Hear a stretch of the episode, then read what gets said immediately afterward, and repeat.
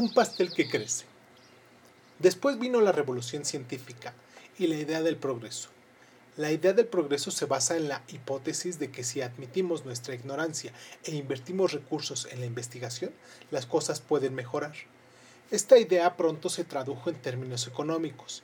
Quien crea en el progreso cree en los descubrimientos geográficos, los inventos tecnológicos y las mejoras en la organización pueden aumentar la suma total de la producción, el comercio y la riqueza humanos. Nuevas rutas comerciales en el Atlántico podían prosperar sin arruinar las antiguas rutas en el Océano Índico. Se podían producir nuevos bienes sin, sin, reducir la producción de los antiguos. Por ejemplo, se podía abrir una nueva pastelería especializada en pasteles de chocolates y croissants sin hacer que las panaderías especializadas en producir pan se arruinaran.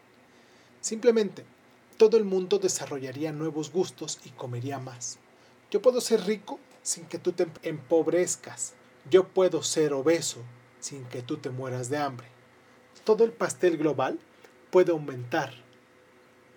A lo largo de los últimos 500 años, la idea del progreso convenció a la gente para que depositara cada vez más confianza en el futuro. Dicha confianza creó crédito. El crédito produjo crecimiento económico real y el crecimiento reforzó la confianza en el futuro y abrió el camino para más crédito todavía. Esto no ocurrió de la noche a la mañana. La economía se comportaba más como una montaña rusa que como un globo. Pero a la larga, una vez superados los desniveles, la dirección general era inequívoca. Hoy en día, hay tanto crédito en el mundo que los gobiernos, las empresas comerciales y las personas privadas obtienen fácilmente créditos grandes, a largo plazo y a un interés bajo que exceden con muchos con los ingresos reales. La creencia en el, pastel, global en crecimiento acabó siendo revolucionaria. En 1776, el economista escocés Adam Smith publicó La riqueza de las naciones, probablemente el manifiesto económico más importante de todos los tiempos. En el capítulo octavo de su primer volumen, Smith planteaba el siguiente razonamiento novedoso. Cuando un terrateniente, un tejedor o un zapatero obtiene mayores beneficios de los que necesita para mantener a su familia, utiliza el excedente para emplear a más ayudantes con el fin de aumentar todavía más sus beneficios. Cuanto más beneficios obtenga, más ayudantes podrá emplear. De ahí se sigue que un aumento en los beneficios de los empresarios privados es la base del aumento de la riqueza y la prosperidad colectivas. Quizás al lector esto no le parezca muy original, puesto que todos vivimos en un mundo capitalista que da por sentado el razonamiento de Smith. Cada día oímos en las noticias variaciones sobre el tema. Sin embargo, la afirmación de Smith de que el impulso egoísta humano de aumentar los beneficios privados es la base de la riqueza colectiva es una de las ideas más revolucionarias de la historia humana. Revolucionaria no solo desde la perspectiva económica, sino más bien, si cabe mencionar, desde la perspectiva moral y política. Lo que Smith dice, en realidad, que la codicia es buena y que al hacerme rico yo beneficio a todos solo a mí. El egoísmo es altruismo. Smith enseñó a la gente a pensar en la economía como una situación en la que siempre se gana, en la que mis beneficios son también tus beneficios. No solo podemos gozar ambos de una porción mayor del pastel al mismo tiempo, sino que el aumento de tu porción depende del aumento de la mía. Si soy pobre, tú también lo serás, puesto que no puedo comprar tus productos o servicios. Si soy rico, tú también te enriquecerás, puesto que ahora puedes venderme algo.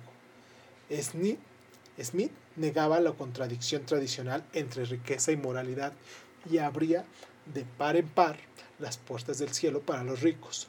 Ser rico significaba ser moral. En el relato de Smith, la gente se vuelve rica no al despojar a sus vecinos, sino al aumentar el tamaño global del pastel y cuando el pastel crece todos salimos ganando. En consecuencia, los ricos son la gente más útil y más benévola de la sociedad, porque hacen girar la rueda del crecimiento en beneficio de todos.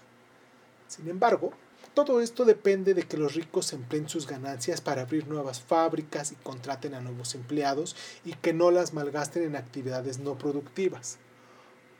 Por ello, Smith repetía como, una, como un mantra la máxima de que cuando los beneficios aumentan, el terrateniente o el tejedor emplearán más ayudantes. Y no cuando los beneficios aumentan, Scrooge guardará el dinero en una caja fuerte y solo lo sacará de ahí para contar sus monedas. Una parte crucial de la moderna economía capitalista fue su aparición en la nueva ética, según la cual los beneficios debían reinventarse en producción. Esto genera más beneficios que de nuevo se reinventen en producción, que genera más beneficios y así sucesivamente ad infinitum. Las inversiones se pueden hacer de muchas maneras, ampliando la fábrica, realizando investigación científica, desarrollando nuevos productos. Pero todas estas inversiones han de aumentar de alguna manera la producción y traducirse en mayores beneficios.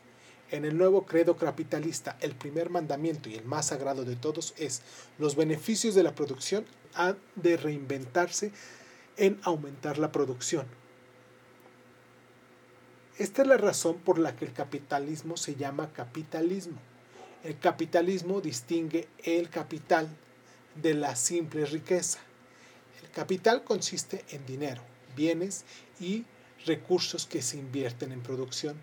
La riqueza, en cambio, se entierra bajo el suelo y se malgasta en actividades improductivas. Un faraón que inyecta recursos en una pirámide no productiva no es un capitalista. Un pirata que saquea un buque español que transporta tesoros y entierra un cofre lleno de monedas relucientes en una playa de alguna isla del Caribe no es un capitalista. En cambio, el tenaz empleado de una fábrica que reinvierte su parte de su salario en el mercado de valores sí que lo es. La idea de que los beneficios de la producción deben reinvertirse en aumentar la producción parece trivial, pero fue lejana a la mayoría de la gente a lo largo de la historia. En la época premoderna, la gente creía que la producción era más o menos constante. Así pues, ¿por qué reinventar o reinvertir, perdón, los beneficios si la producción no va a aumentar mucho, con independencia de lo que hagamos. Por eso los nobles medievales optaron una ética de generosidad y de consumo conspicuo. Gastaban sus ganancias en torneos, banquetes, palacios y guerras, y en caridad y en catedrales monumentales. Pocos intentaban reinvertir los beneficios en aumentar la producción de su finca desarrollar nuevas variedades de trigo o buscar nuevos mercados. En la era moderna, la nobleza ha sido sustituida por la nueva élite cuyos miembros son verdaderos creyentes del credo capitalista. La, la nueva élite capitalista está, no está formada por duques y marqueses, sino por presidentes de juntas, corredores de bolsa e industriales. Estos magnates son mucho más ricos que la nobleza medieval pero están mucho menos interesados en el consumo extravagante y gastan una parte mucho menor de sus beneficios en actividades no productivas. Los nobles medievales vestían coloridos ropajes de oro y seda y dedicaban parte de su tiempo a asistir a banquetes, carnavales y torneos glamurosos. En comparación, los directores ejecutivos modernos llevan uniformes deprimentes llamados trajes que les proporcionan toda la desenvoltura de una bandada de cuervos y tienen poco tiempo para fiestas. El capitalista inversor se apresura de una reunión de negocios a otra, mientras intenta descubrir dónde invertir su capital y sigue los altibajos del mercado de los, del mercado de los valores y las acciones que posee. Ciertamente, su traje puede ser de Versace y él quizás y él quizás viaje en un reactor privado. Pero estos gastos no son nada comparados con lo que invierte en aumentar la producción humana. Y no son solo los magnates de los negocios vestidos de Versace los que invierten para aumentar la productividad. Las personas comunes y las agencias gubernamentales piensan de manera parecida ¿Cuántas conversaciones de sobremesa en barrios modestos se encallan tarde o temprano en un debate interminable acerca de que si es mejor invertir los ahorros en el mercado de valores, en bonos o en propiedad?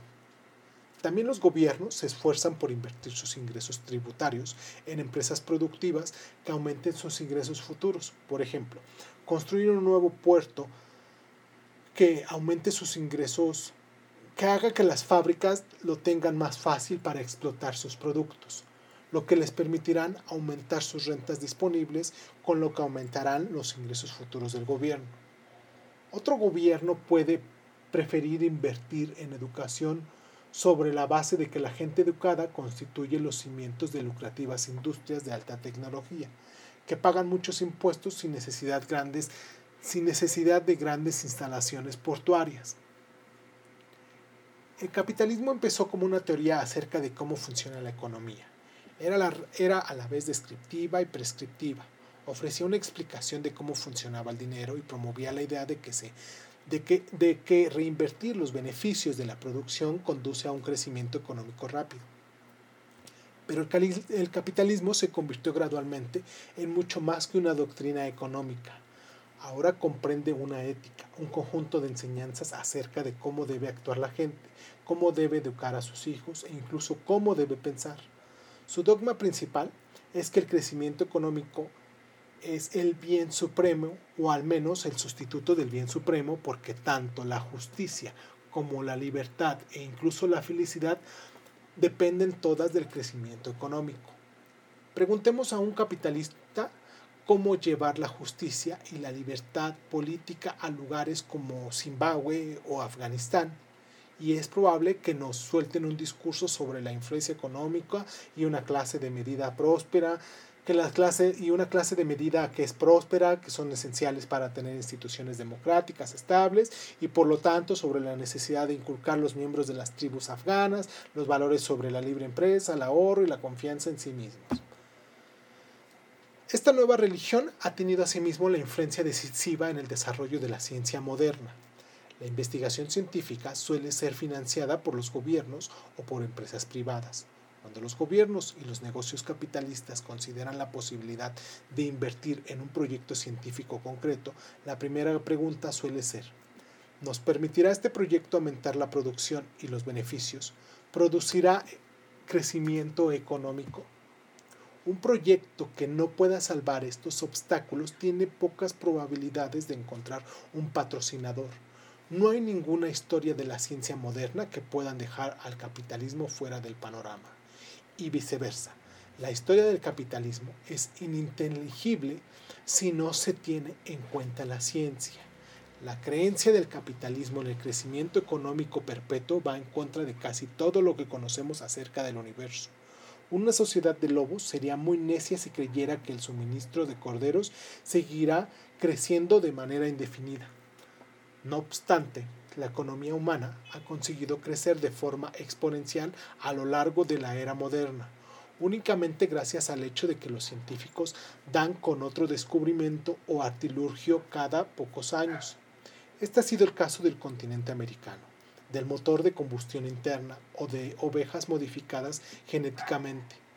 Bancos y gobiernos imprimen dinero, pero el último término son los científicos quienes pagan la cuenta. Durante los últimos años, bancos y gobiernos han estado imprimiendo dinero de manera frenética. Todo el mundo está aterrorizado ante la posibilidad de que la crisis económica actual pueda detener el crecimiento de la economía. De modo que están creando de la nada billones de dólares, euros y yenes, inyectando crédito barato en el sistema y esperando que científicos, técnicos e ingenieros consigan dar con algo realmente grande antes de que estalle la burbuja. Todo depende de, de, la gente que hay en los laboratorios. Nuevos descubrimientos en cambios como la biotecnología y la nanotecnología podrían crear industrias totalmente nuevas cuyos beneficios podrían respaldar los millones de dinero en mentirijillas que bancos y gobiernos han creado desde el 2008. Si los laboratorios no cumplen dichas expectativas antes de que la burbuja estalle, nos encaminamos a tiempos realmente duros.